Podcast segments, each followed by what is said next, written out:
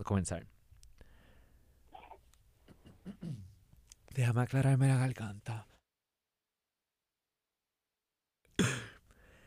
Hola, hello y buenas tardes Puerto Rico. Bienvenidos a este episodio del programa de radio Queertopia Live, traído a ustedes a través de Radio Universidad.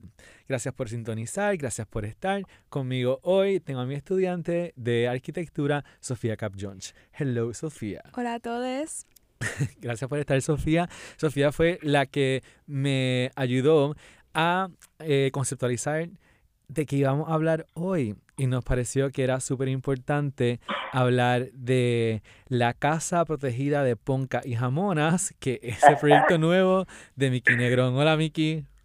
Hola, saludos a todos. Qué chévere que vamos a hablar de la Casa Protegida de Poncas y Jamonas, un espacio que me rescató hace como un año y medio y que ha ido evolucionando pues desde el lugar arquitectónico hasta el lugar conceptual. Pues tenemos una serie de preguntas. Igual, pues para los que estén escuchando a Miki por primera vez, eh, Miki es actor, performero, educador, artista multidisciplinario proveniente de Ay Bonito. Eh, en el 2020, tras el inicio de la pandemia, Miki regresa a su pueblo natal para gestar Asunto Efímero, que es un proyecto que pues en todo el mundo de Río Piedra lo conoce desde una nueva ubicación que es la Casa de Ponca y Jamona. Y en ella Miki ofrece talleres intensivos para todos, no solo artistas con experiencia teatral. De esta forma convierte la Casa de las Ponca y Jamona con un espacio de apoyo mutuo y creación artística desde un entorno rural que me encanta, Miki, que está sacando el discurso queer hacia el, el campo. No, está, no, no es sobre San Juan, que hay sabemos tanto ya y bueno, hay muchas cosas por descubrir todavía, pero quisiera empezar por Asunto Efímero, que es como the core de, de cómo yo también me enteré de tu trabajo. ¿Qué es Asunto Efímero? ¿A qué se dedica el colectivo? Pues mira, Asuntos Efímeros es una plataforma de arte con y desde la cuerpa que reúne artistas de diversas disciplinas para la realización de eventos, mayormente eh, relacionados al performance, pero no exclusivamente. Hemos hecho eventos, talleres, residencias, performances en distintos lugares públicos donde por lo general accionamos en espacios públicos. Este y también es, mi laboratorio personal, ¿verdad? Yo me considero rata de laboratorio, ¿verdad? De mi propio laboratorio y es a través de asuntos efímeros que empecé a encontrar y a investigar eh, pues las presencias incómodas que habitaban los escenarios de este país. Y decidí tomarme muchos atrevimientos porque para ese tiempo tenía 21 años, ¿verdad? Cuando fundamos Asuntos Efímeros. Nunca incorporado siempre clandestinas, ¿verdad? Eh, Asuntos Efímeros se, se convirtió en ese espacio donde pues seguí, seguí una intuición creativa y, y unas ganas de hacer comunidad. Entonces desde ahí se vienen juntando artistas de distintas generaciones, de distintas, ¿verdad? Este, prácticas artísticas, eh, todas pues encaminadas a, a lo que mayormente suele ser un concepto que, idealizo, ¿verdad? Que pienso y partiendo de ese concepto hago una curaduría donde pues invito gente en el contexto que sea. Comenzamos en un cabaret en Río Piedras un espacio donde se hacía semanalmente un show. Cuando yo regresé a Puerto Rico en el 2016, todo el mundo que hablaba de algo que estuviese sucediendo queer en Río Piedra mm. hablaba de asuntos efímeros y de Mickey, Negrón. Y fíjate que todavía yo no sabía bien lo que era queer de tan queer ni, ni que era queer lo que se estaba haciendo. Yo sí sabía que era, era extraño porque yo eh, vengo de una formación escénica de artistas extraños, de personas que se sumergen en una extrañeza, ¿verdad? Ya sea en el método de la experimentación y el combinar medios y, y asuntos. Este, incluso la palabra performance me la, me la otorgan, ¿sabes? En algún momento a estos escupitajos que yo comencé a hacer en un principio para emanciparme de dolores, ¿verdad? Y traumas y, bueno, cosas horribles como una pela que me dieron tres tipos saliendo de la parada gay en el 2006 en Miramar. Este, pues la gente dijo, ah, eso es performance. Y yo encontré en esa burbuja del arte conceptual un espacio donde podía hacer lo que me diera la gana, donde podía llevar a cabo la ocurrencia que quisiera, por más absurda que sonara, porque detrás de esa acción absurda había un concepto. Así que sí que viva la performance por ese, ¿verdad? porque es ese espacio de indisciplinaridad, es ese espacio donde todo es verdaderamente posible. Y siguiendo entonces el tema de, de, de, la performance, ¿no? Yo siento que hay algo bien performativo incluso del nombre como tal de, de la casa. Te, tenemos esta curiosidad, ¿verdad? De dónde es que sale el nombre. ¿Cómo es que ah, tú entonces retomas el término de, de Ponca y, y, Jamona para, para apropiártelo y, y, nombrar tu proyecto? Sí, que son. A los tres de los meses de la pandemia, perdón, ¿me, iban a añadir a la pregunta o la contesto? sí, era solamente como que esta idea de coger términos que son despectivos femeninos o que, o que apuestan a cierta feminidad y cosas negativas asociadas a ellas, pues tú las celebras aquí. Bueno, claro, sobre todo me paro encima del insulto, porque eso es una cosa que, que uno aprende a hacer con el tiempo como una estrategia de supervivencia.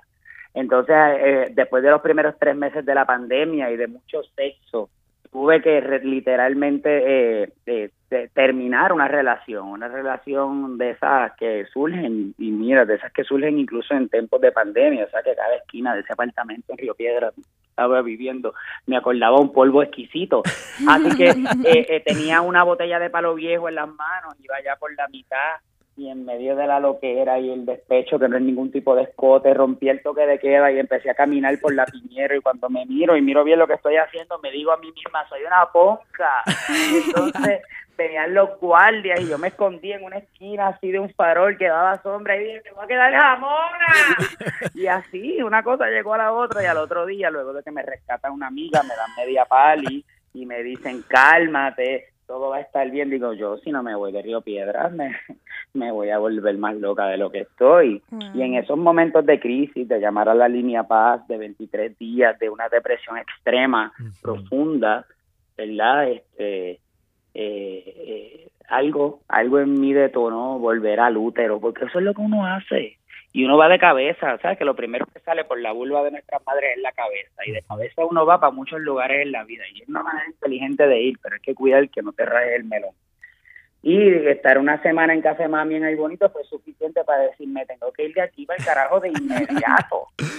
Me Te diste la fuga. Entonces, Ajá, me monté en un carro y encontré esa casita en Asomante, es el barrio donde está ubicada. En Ay Bonito en Ay Bonito, sí. ¿Y entonces? Encontré esa casa llena de maleza, con muchas posibilidades, porque a, las artistas nos encantan las ruinas, una cosa maravillosa, la, la, ¿verdad? las posibilidades que le vemos a un espacio que, está, ah, que para otros está obsoleto. Así que yo la vi, espeté reversa, le dije a la gente de atrás de la casa anterior, ¿y esa casita? Ellos me dijeron, ¿qué? Yo le dije, es mía. Y entonces no, me aclararon que era de ellos. Y yo pues me bajé y le dije, enséñamela, arreglame el patio, píntamela, y es mía, alquílamela, por favor, tengo el púa, te puedo pagar tres meses de cantazo. Wow, y entonces Miki, antes de, de, todo ese proceso de, de, tomar y ocupar este espacio, ¿sabes qué, verdad? ¿Quién ocupaba esta casa? ¿Qué tipo de actividad sucedía aquí? Sí, eso es una casa que, que hizo una familia del campo, ¿verdad? Del barrio Asomante de Ahí Bonito. Es un barrio súper importante por, por la localización geográfica. En 1898, cuando ocurrió la invasión, ¿verdad?, de los Estados Unidos, desde esas montañas abrieron fuego contra el ejército yanqui. Y esta familia construye una casa de, Para, para de hogar en unos terrenos que antes habían sido terrenos de hacendado. ¿verdad? Eran, unos terrenos de una familia pudiente y bonito que poco a poco fueron este, dividiéndolos, con unas vistas hermosas, obviamente se ve el mar desde allá arriba. Este, y nada, era una familia, las personas que, que, me, ¿verdad? que me alquilaron la casa, una familia que son de una religión cristiana, este, yo vivía, la casa estaba ubicada frente a una iglesia católica, gracias a Dios. Entonces, entonces eh, un una comunidad muy tradicional. Y, y de repente pues empezó a llegar mi gente, mi familia rarita, ¿verdad? Mi familia queer. ¿Y qué te decían? pues ellos quedaban en shops, no en shock, en shops por las cosas que hacíamos, pero yo también siempre fui muy enfática en que era súper importante proteger eh, a, ¿verdad? La, la idiosincrasia de la, de, la, de la comunidad hasta cierto punto, que uno no llega a un sitio a chonquearle a la gente en la cara o a meterse botellas de vino por el joyete delante de niñas y niños, ¿verdad? Y niñas. Así que parte integral del concepto no es ir a, a, mear territorio a un sitio, ¿verdad? Donde, donde tú quieres que las personas en el fondo vayan abriendo el camino, ¿verdad? Porque un camino no se abre así de cantazo. Tú vas poco a poco, primero, de, sé yo, primero tumbas maleza, después entonces vas pasando el tribu y cuando ya está, entonces siembras. Yo creo que ese año y medio casi que estuvimos allí fue un año respetuoso con la comunidad.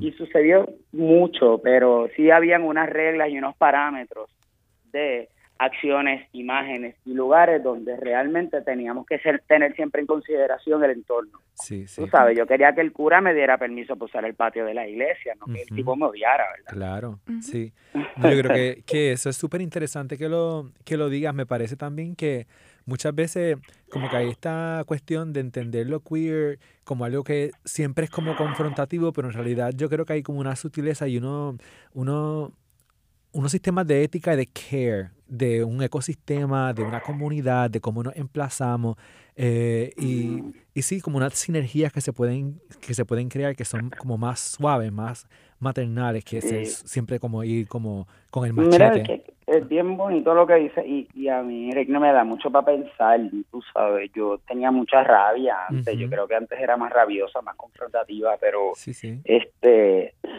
sí eh, sí he entendido y también los tiempos han sido bien duros en términos de esto, de lo que es la confrontación, esta generación del woke, esta, este cancel culture, ¿verdad? Toda esta cosa que viene haciéndose y convirtiéndose como una pelea interna dentro de los que se supone seamos, ¿verdad? Eh, una, una familia. Que casi uno termina autoimplosionando como, como han pasado aquí mismo en Río Piedra. Yo todavía recuerdo con mucha lástima la polémica relacionada al trabajo de mi madre Freddy Mercado, ¿verdad? Que, ¿sabes? Una artista queer tan importante que ha sentado pautas, que cogía la guagua en la ama y le decían, señora, siéntese. ¿Sabes? La mamá de los queer pollitos fue atacada eh, desde dentro del mismo espacio. Y, y bueno, pues sí, eso fueron una de las cosas que trabajamos en la casa con, con cada uno de los encuentros. Y fíjese que tampoco era un espacio que era exclusivamente para personas que se identificaran como queers o no, es un espacio de ponca y jamona, ¿verdad? hay unas reglas ahí de priorizar y de celebrar y de este pararse encima de eso que llamamos que llamaste un principio un insulto hacia lo femenino, ¿verdad? Diverso. Sí, sí. Pero pero sí, la confrontación yo creo que hay que uno una tiene que aprender a escoger bien las luchas. Sí, y entonces mi lucha no era que el cura me odiara, me odiara, mi lucha era que pudiera sostener un proyecto que sirviera de oasis una vez al mes por 30 horas para personas que por lo general no tienen un espacio seguro de creación, pues lo tuvieran para yo seguir aprendiendo de cada uno de los más de 70 artistas que hasta ahora han visitado el proyecto. Así que te pregunto, te pregunto, eh, bueno, quisiera que me hablaras de Bonito.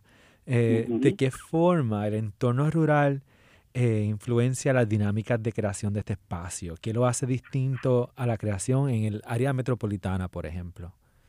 Bueno, siempre yo pienso que el espacio informa. El espacio informa constantemente y te va dando pistas. En esta casa, por ejemplo, encontré una serie de objetos algunos del siglo pasado, algunos, ¿verdad?, del tiempo de España, otros eh, todos oxidados, ¿verdad? Estos objetos llegaron. Además de que descubrí, una vez se bajó el patio, un jardín tropical exquisito, pensado con una variedad de frutas maravillosas y de flores tropicales, níspero, que tembilla, tanga, que guayaba, parcha, toronja, mandarina, china regular, caimito, ¿entiendes? Eh, entonces, todo eso informaba. Siempre comenzábamos, este me ocupo, que es como se llama mi taller de, de, de creación escénica, ¿verdad? Que es un taller que tiene 11 años de vida, o sea, que es el mismo taller que, que doy hace casi 12 años ya, pero se adapta al espacio. Y siempre se comenzaba el taller con un recorrido por ese jardín, por esa casa, buscando una zona de aislamiento, buscando qué es lo que te está proveyendo ese lugar. No sé si ya saben o lo hemos dicho, la casa, esa casa le dijimos adiós ya, ahora estoy en una nueva, más grande y distinta también en el pueblo de ahí bonito. Sí, yo ahí fue que yo la, que yo la vi porque me pareció una casa súper bonita, es como, tiene una estética como de los 70, 60, eh, arquitectura puertorriqueña.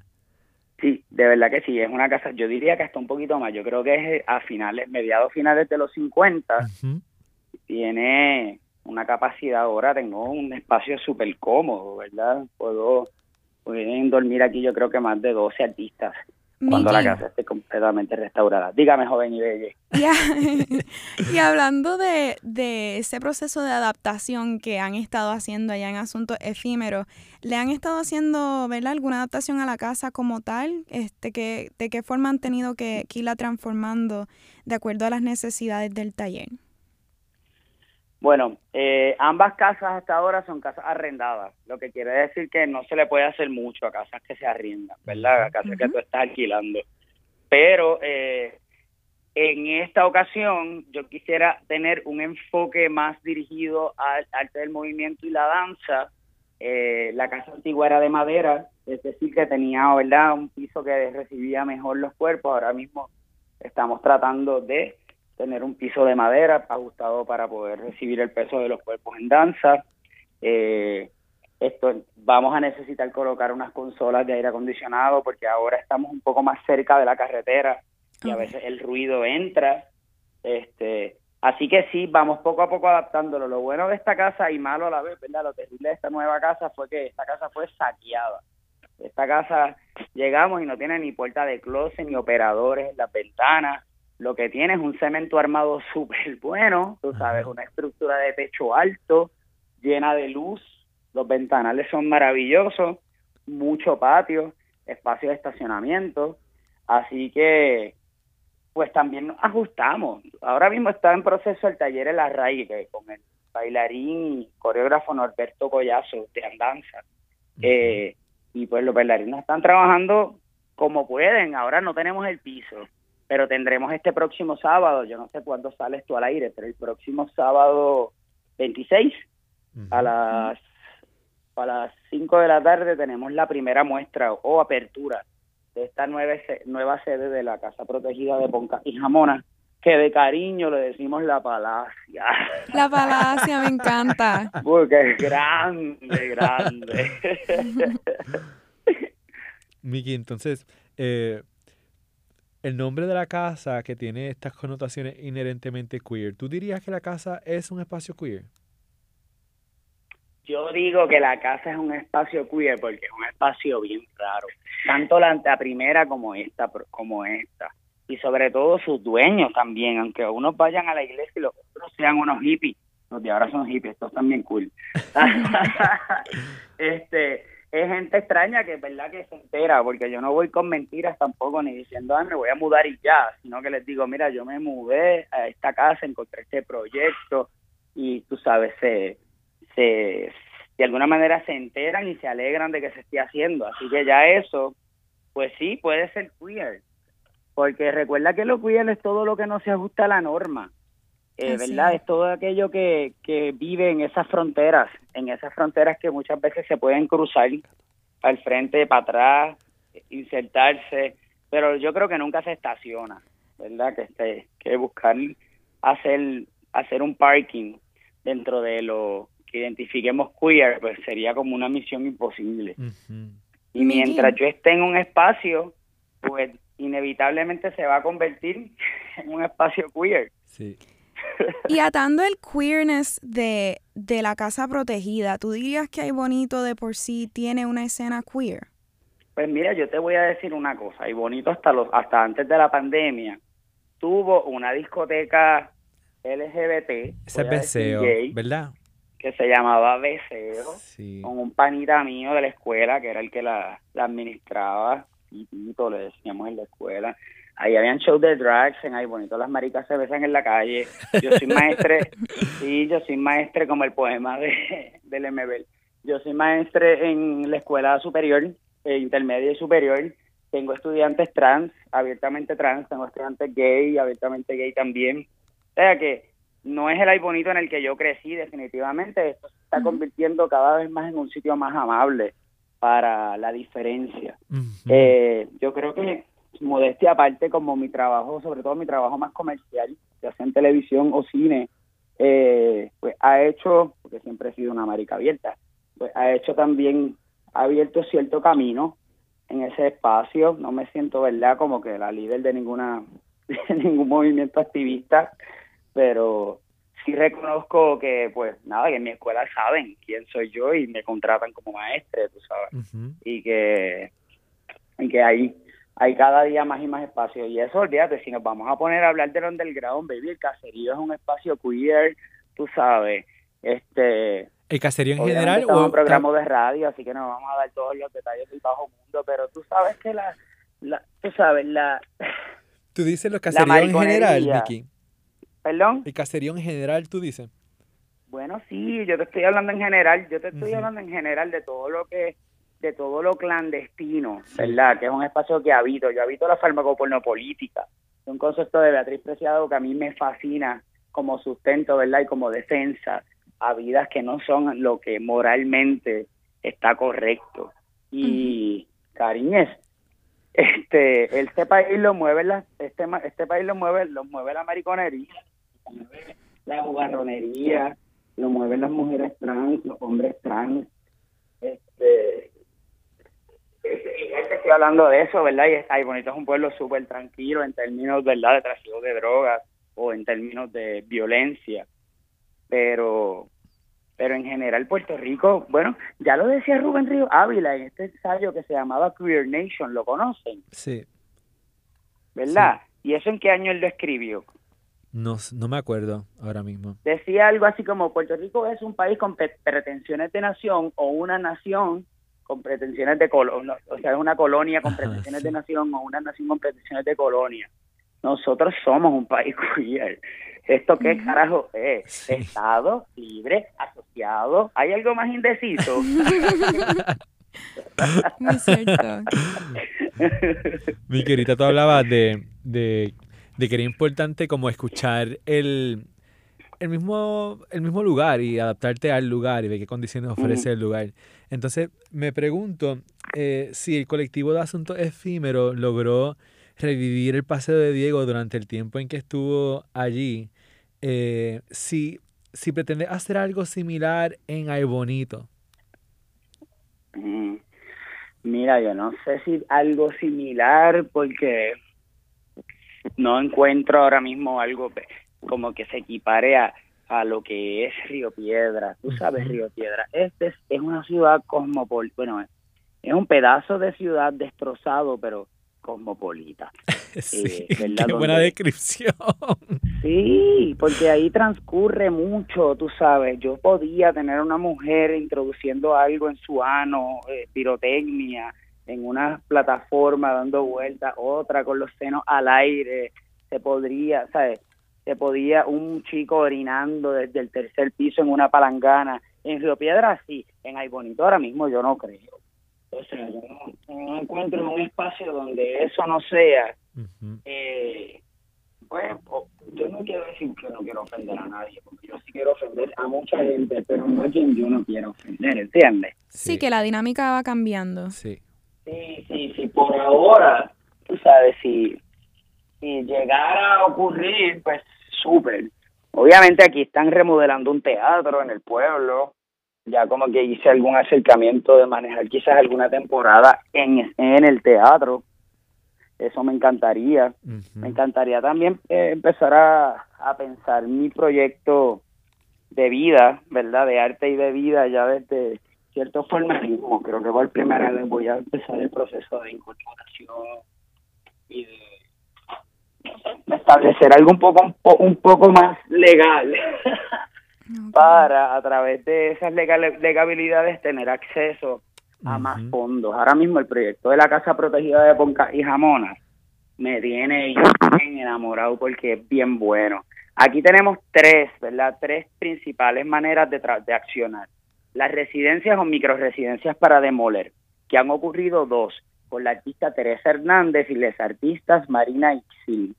Entonces tenemos el taller Me Ocupo, que es una metodología de creación que llevo 12 años haciendo, y en adición, talleres de otros artistas que pueden venir a trabajar. A mí me interesa esto a largo plazo, verlo como una escuela de pedagogía radical, una escuela donde una prostituta puede dar un taller maravilloso, donde tú sabes, donde, donde se puede, eh, se puede encontrar una manera más, horizontal de intercambiar conocimiento y sobre todo creer y crear. Así que yo lo que quiero es tratar de expandir este proyecto, tener una facultad, ¿por qué no? Este y cosas así. Digo, igual con mucho cuidado de que no se convierta en lo que en lo que lo que criticamos, ¿verdad? De, de ya un espacio más formal en términos académicos. Pero soy estofona y me gusta el conocimiento. Y creo que ahora mismo por ahí van las intenciones de formalizar asuntos efímeros con hacer de este espacio de la Casa Protegida de Ponca y Jamona una escuela que abarque, que abarque no tan solo el bonito, que, que sea como sucursales por ahí, en las casas que logremos ocupar, porque ya que nos están sacando de San Juan hace tiempo, que las rentas cada vez son más caras, que no hay nada que, tú sabes, que no podemos pagar nada. Pues vamos a volver a los campos, vamos para las costas, Qué a que hasta ahora no las tienen. Sí, for sure. Miki, me encanta, me encanta esa manera para terminar esta, esta idea bien clara de la importancia y la posibilidad de mover el discurso queer y lo queer otra vez al campo. Así que gracias por estar con nosotros hoy. Nos ha encantado conversar contigo y conocer más sobre esta casa. Eh, te deseamos. Mira, yo tengo que hacer algo antes de que me cuelguen. Y es decirles que si ustedes quieren apoyar este proyecto, pueden hacer su donativo a través de PayPal, PayPal. a la dirección de correo electrónico a efimeros arroba gmail.com efimeros como sin el acento o a través de ATH móvil pueden hacerlo al 787-342-3792. En las redes sociales nos pueden escribir y estamos a la orden para el desorden. Súper. bueno, Miki, pues muchísimas gracias. Te, deseo mucho éxito. Gracias, Miki. Cosas lindas, cosas lindas. Muchas gracias. Perdonen que yo no me cayó la boca, pero no te preocupes. Poco tiempo y tanto sí, es que el tiempo se va volando aquí en Queertopia. Así que gracias Radio Universidad por tenernos. Gracias, Miki Nigrón, y a ustedes por acompañarnos hoy. La semana que viene regresamos. Pueden seguirnos por Instagram at Queertopia. Yo soy Regner Ramos. Estoy con Sofía Capjones. Esto es Queertopia.